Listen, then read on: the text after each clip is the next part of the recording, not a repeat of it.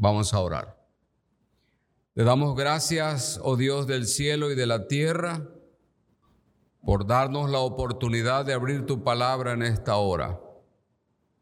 Y te suplicamos que sea tu Espíritu Santo quien hable a nuestro corazón y pueda llenar el vacío que en él hay.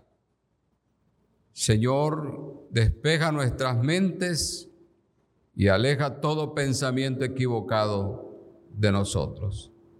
Te lo pedimos en el nombre de Jesús. Amén. Pueden sentarse, hermanos. Damos gracias a Dios por la vida de la iglesia.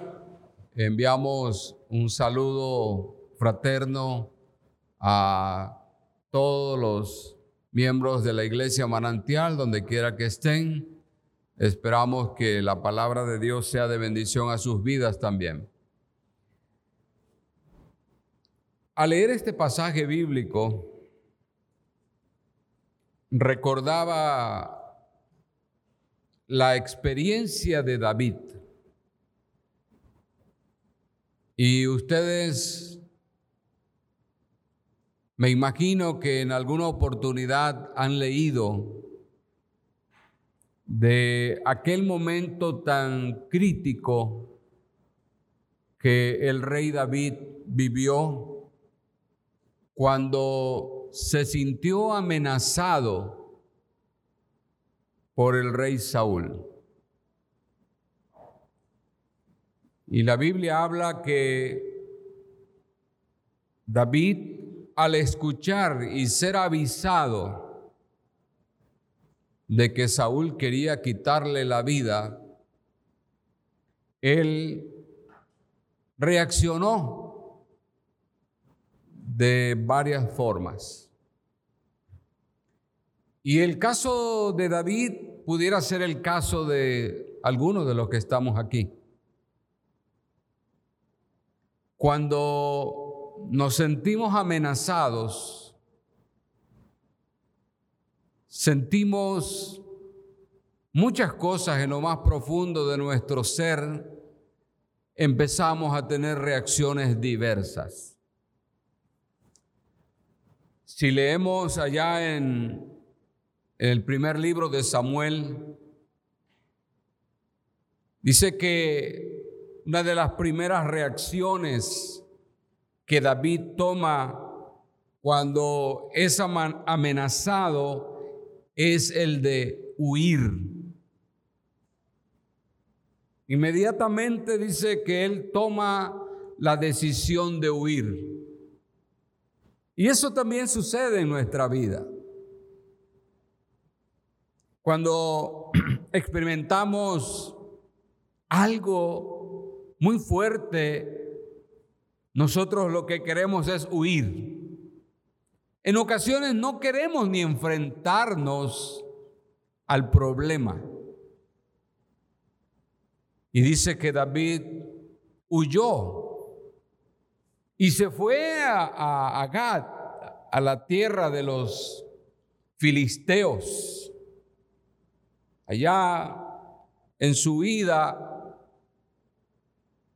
él busca la forma de protegerse de aquel que lo amenazaba. Pero según el pasaje bíblico también se habla que en el corazón de David había temor. Había mucho temor. El versículo que leí dice, que Dios lo había librado de todos sus temores. El miedo abrazó su corazón. Y hermano, los problemas, las circunstancias, en ocasiones abrazan también nuestro corazón y provoca un gran miedo. Y dicen que el miedo te puede ayudar o te puede perjudicar. Pero no obstante, dice que David no solamente huye, siente miedo, sino aún más allá. La Biblia habla de que David cambió su comportamiento. Cuando él llega ante el rey, dice que él empezó a fingir que estaba loco. Se hizo a loco. Entonces, nos damos cuenta que el ser humano cuando se ve amenazado es capaz de todo. Es capaz de huir, es capaz de sentir temor, pero es capaz también de cambiar su conducta. Y por la conducta quiere protegerse. Esa fue la experiencia del rey David. Y puede ser tu experiencia, puede ser mi experiencia. Ahora, ¿qué hacer? ¿Qué hacer cuando nos sentimos rodeados de tantas cosas que en ocasiones aún perdemos hasta el deseo de vivir? Y en esta mañana yo les voy a invitar en el nombre del Señor a que juntos podamos eh, ver cómo David va solucionando en el momento de lo que él está viviendo cuando es amenazado por el rey Saúl. Y lo primero que aparece para mí en este pasaje, voy a cambiar un poquito la estructura. Pero lo primero que vemos es que David aprende a que en Dios él podía encontrar respuesta a su problema. Él estaba convencido de que quien podía ayudarlo ante lo que él estaba experimentando era Dios. Ahora, déjeme decirle, estamos hablando de David, un hombre que tenía un conocimiento y una relación muy estrecha con Dios, pero que a pesar de lo que él estaba viviendo, él sintió miedo, quiso huir, cambió su conducta. Pero él sabía que la respuesta a lo que él estaba viviendo solamente la tenía en Dios. No había otro. Ahora, en ocasiones cuando el ser humano no cree en Dios, es difícil que pueda mirar a Dios. Y aún por nuestra naturaleza pecaminosa, el hombre no quiere mirar a Dios. El ser humano no quiere mirar a Dios. Es por ello que usted puede tomar cualquier decisión, es decir, buscar a Dios o no buscarlo. Y estoy hablando ante una necesidad, porque yo sé que la salvación depende de Dios, no depende de nosotros. Y el Señor es el que nos atrae cada día y aquí observamos cómo él a partir del verso 4 dice, busqué a Jehová y él me oyó. Busqué a Jehová y él me oyó. En este tiempo, algo que la gente busca con mucha ansiedad es el ser escuchado. Hemos vivido tan solos que en ocasiones queremos que la gente nos escuche, por lo menos escúchame. Y todos estamos sumergidos en nuestros propios problemas, viviendo nuestras propias experiencias y en ocasiones no tenemos tiempo ni queremos escuchar a los demás. Pero en cambio dice David que él iba a Dios porque sabía plenamente que Dios sí lo escuchaba. Y es lo que quiero dejarte bien claro en este día. Todos te pueden dar la espalda. Todos pueden negarse a escucharte. Pero Dios sí está dispuesto a escucharte. Dios está dispuesto para que tú vayas y expreses todo lo que está dentro de tu ser Y David habla de cómo él podía confiar en Dios porque sí lo escuchaba. Y que además de eso dice, yo voy a Dios porque Él es el que puede librarme de todos mis temores. Ahora, si nosotros podemos enumerar los temores de David, Creo que son muchos, pero quisiera hablar de algunos nada más. David tenía temor a morir. Por eso es que él va y huye. Y si hoy hablamos acerca del tema de la muerte, muchos sienten miedo a la muerte. Muchos no quieren vivir pensando en que van a llegar a morir. Pero déjeme decirle, el creyente está convencido de que su vida es pasajera y el no creyente tiene que comprender también esa verdad. Y el único que puede ayudarnos a quitar de nuestro corazón el temor a la muerte es Dios. Porque Él nos dice que si nosotros creemos en Él, aunque estemos muertos, dice, vamos a vivir. Pero dice, David tenía temor a morir. Tú y yo hemos sentido temor a morir. Por eso es que tenemos que ir a Dios porque nos escucha y porque nos libra del temor de la muerte. Dice que además David tenía temor al fracaso. No quería fracasar como rey. Ahora, muchos tienen miedo al fracaso. Dicen, no quiero fracasar. Pero no obstante, dice que David tenía miedo a perderlo todo.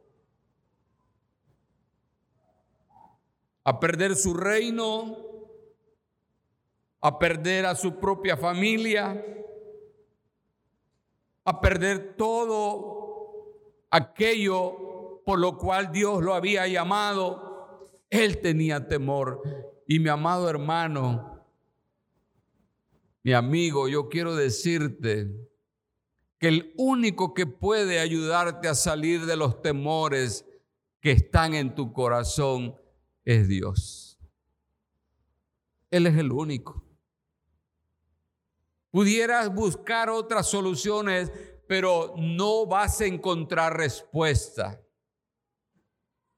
Por eso es que el sermón dice, en Dios está todo bien.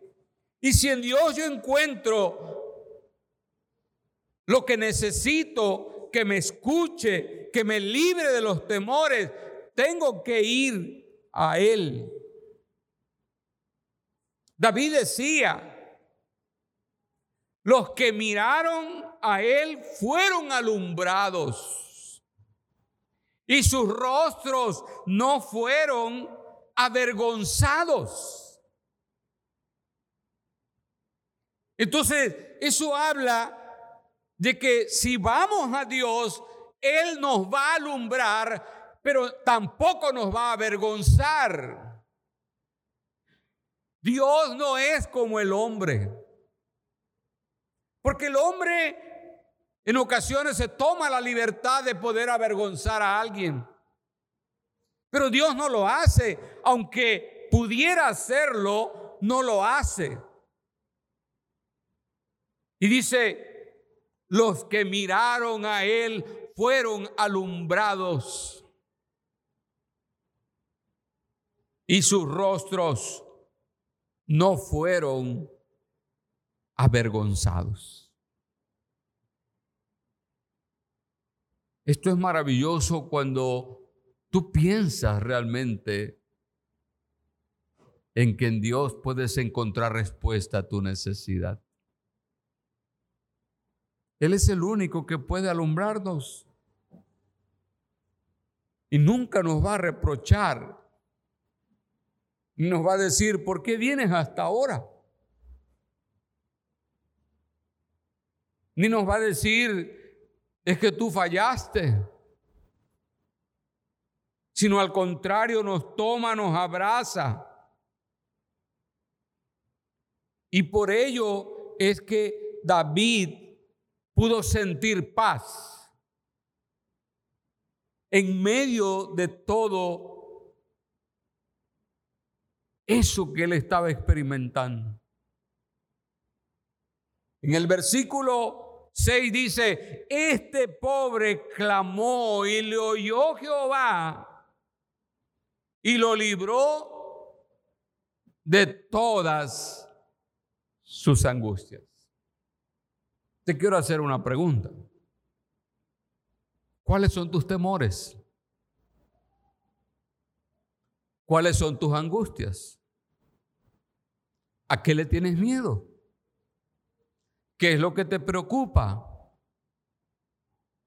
Porque si hay tantas cosas con las cuales estás batallando, yo quiero decirte que Jesús está dispuesto a escucharte. Y Él está dispuesto a librarte y a sacarte de todo esa experiencia difícil que tú estás viviendo. Por ello, recuerda que la respuesta a tu necesidad está solamente en Dios. Dios es la única respuesta. Pero David iba más allá. Dice que él sentía que en Dios estaba bien, no solo porque había una respuesta, sino él reconoce lo que es Dios. Qué difícil es al, al ser humano reconocer lo que es Dios. Y observen lo que expresa los versos 8 al 10. Dice, gustad y ved que es bueno Jehová. David decía, Quiero que ustedes puedan conocer a Dios y puedan darse cuenta de sus atributos de misericordia y de bondad. Pero cuando habla de gustad, habla de una experiencia personal. Yo puedo decir Dios es un Dios bueno, misericordioso, amoroso, bondadoso, porque le conozco. Y no tengo duda de que yo estoy parado aquí solo por la misericordia de Dios. Pero lo sé. En tantos años de mi vida lo he experimentado. Ahora, no sé tu caso. Yo no sé si tú realmente has gustado y has visto qué tan bueno es Dios. Porque cuando dejamos de ver a Dios, entonces no encontramos sentido a la vida. Pero cuando tú miras a Dios y has experimentado su bondad, tú puedes decir a los cuatro vientos, yo reconozco plenamente que Dios es bueno. Y vamos a comprobarlo eh, en el Salmo 103, que fue también escrito por David. Y David exhortaba a su propia alma que no se olvidara de todos los beneficios que de Dios recibía. Pero observen, a partir del verso 10, miren en qué consiste la bondad de Dios, en qué consiste la misericordia de Dios. Dice, Dios no ha hecho con nosotros conforme a nuestras iniquidades Dios tampoco nos ha pagado conforme a nuestros pecados. Porque como la altura de los cielos sobre la tierra, engrandeció su misericordia sobre los que le temen. Deténgase a pensar un momento en esta expresión como la altura de los cielos sobre la tierra.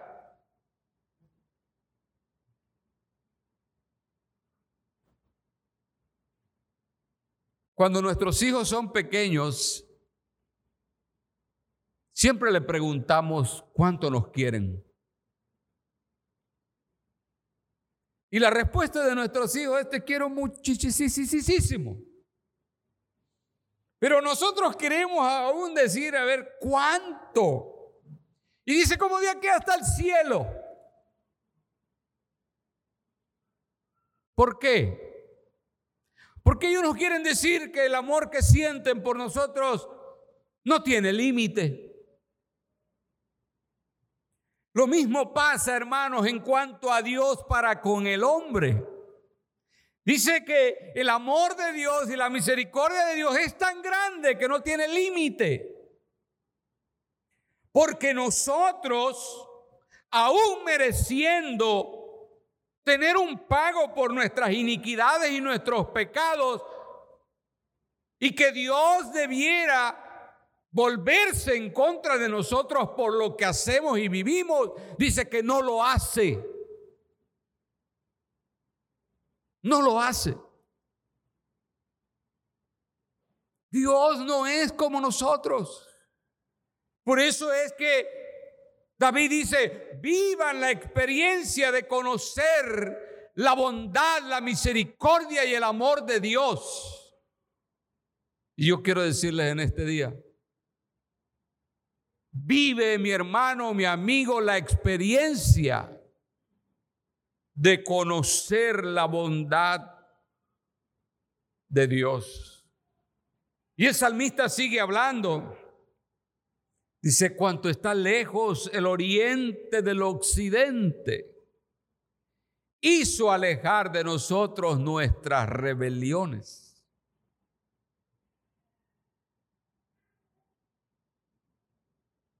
Como el Padre se compadece de los hijos, se compadece Jehová de los que le temen y da la razón, porque Él conoce nuestra condición, se acuerda de que todos nosotros somos polvo. Somos polvo. Por eso es que David en este salmo tan precioso Dice, reconoce lo que es Dios. Es un Dios de amor, es un Dios de misericordia, es un Dios de gracia. Que a pesar de que tus acciones, mis acciones, tu pecado, mi pecado, me pudiera condenar, no lo hace. Él te ama y Él tiene misericordia de ti. Y por ello en este día te invito en el nombre de Jesús a que lo puedas reconocer. Reconoce, mi hermano, que Él es el Dios providente. Y miren cómo expresa, dichoso el hombre que confía en Él. Temed a Jehová vosotros sus santos, pues nada falta a los que le temen. Dice, los leoncillos necesitan y tienen hambre, pero los que buscan a Jehová no tendrán falta de ningún bien. ¿Quiere enumerar los bienes que Dios le puede dar? ¿Quién quiere paz? Yo deseo paz. Dios te la da. ¿Quieres sentirte tranquilo? ¿Seguro? Dios es la respuesta. ¿Cuál es tu necesidad? Él puede cubrir tu necesidad. Ahora, ¿no creen que vale la pena estar en Dios? En Dios está todo bien. Él es el proveedor, es el dador de la paz, es el que me escucha, el que me puede librar de los temores. Él lo puede hacer todo por completo. Entonces, ¿por qué rehuir de Dios? ¿Por qué alejarse de Dios?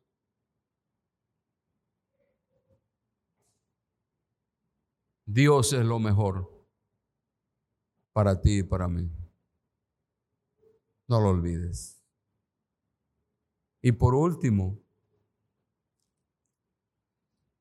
cuando encontramos respuesta en Dios, cuando reconocemos lo que Él es, entonces nosotros podemos adorarle.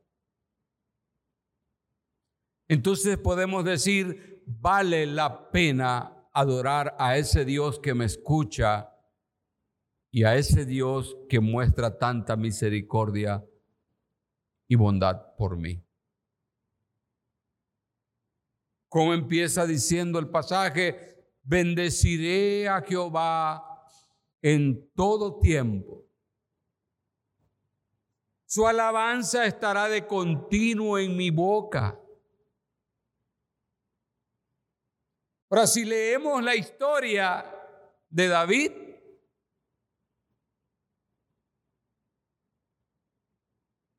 en medio de toda la experiencia vivida, ahora él puede decir, bendigan a Dios. En otras palabras, reconozcan a Dios en todo. No pasen por alto todas las bondades y las gracias de Dios. Honrenlo.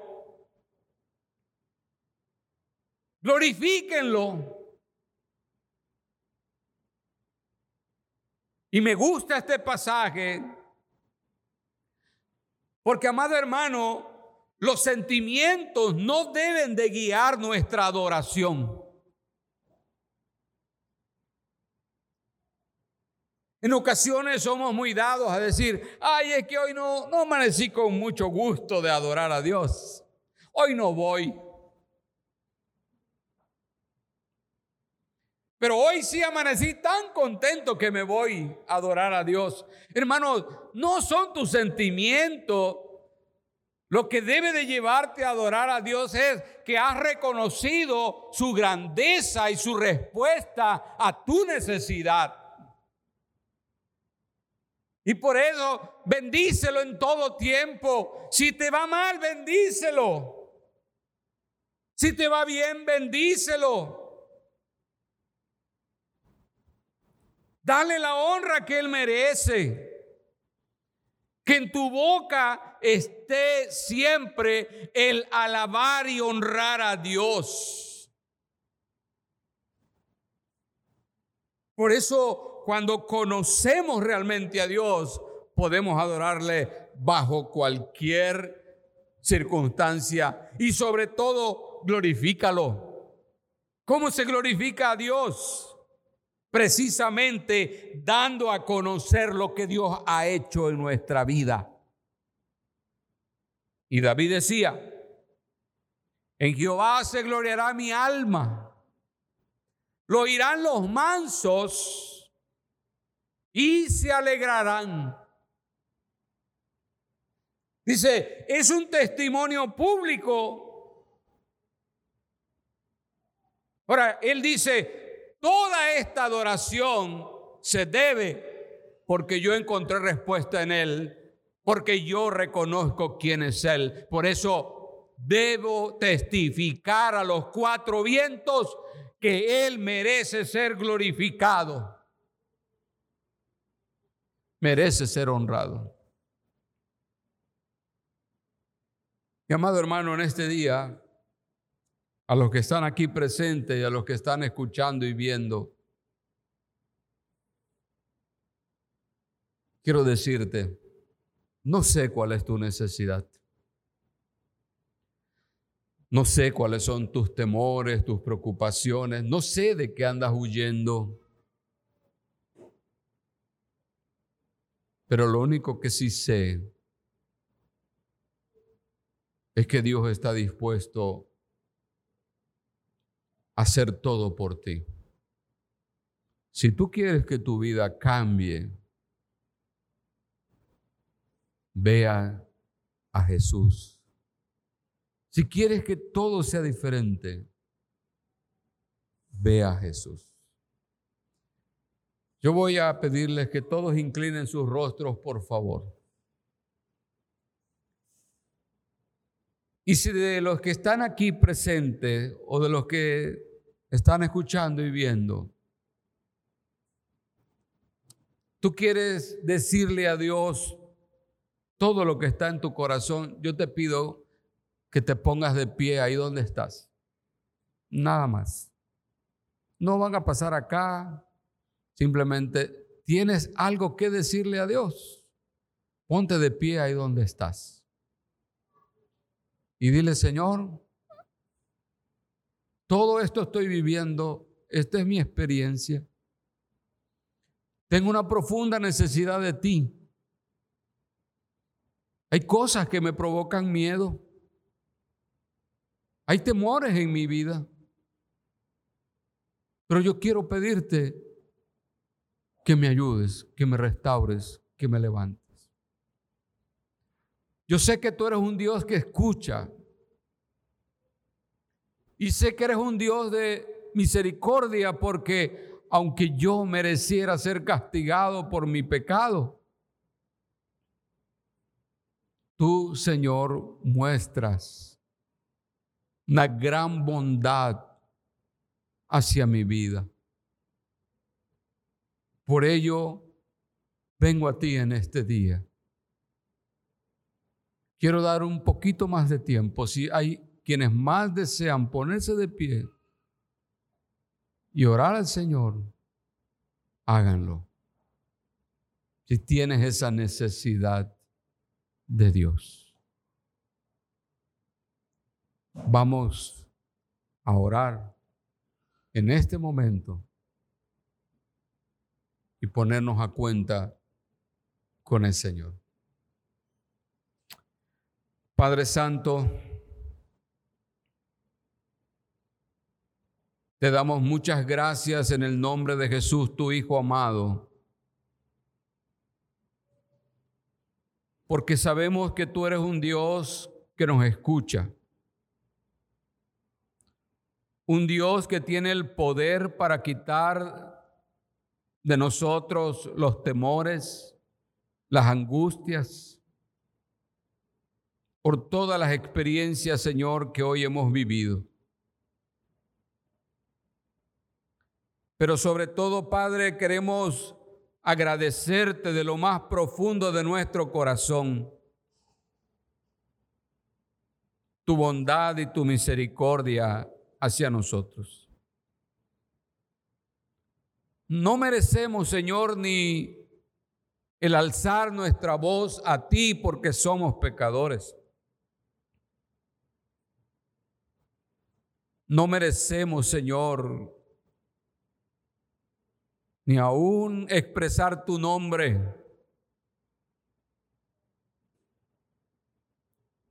Pero tú, que eres un Dios de amor y de misericordia, siempre nos escuchas y no nos rechazas. Delante de ti, Señor, hay muchos que están expresando su propia necesidad de ti. Te suplico, Dios del cielo y de la tierra, que los escuches y que ellos puedan sentir la paz de tu espíritu en sus corazones. Gracias, muchas gracias por lo que tú eres. Y queremos bendecirte, honrarte, glorificarte y que muchos escuchen que reconocemos tu gran amor en nuestra vida. Gracias por este tiempo que nos diste. Bendice a tu iglesia donde quiera que está, aquí presente y en sus hogares. Y que tu gracia y tu amor se perfeccione en sus vidas. Por Jesucristo te lo pedimos y te lo agradecemos. Amén.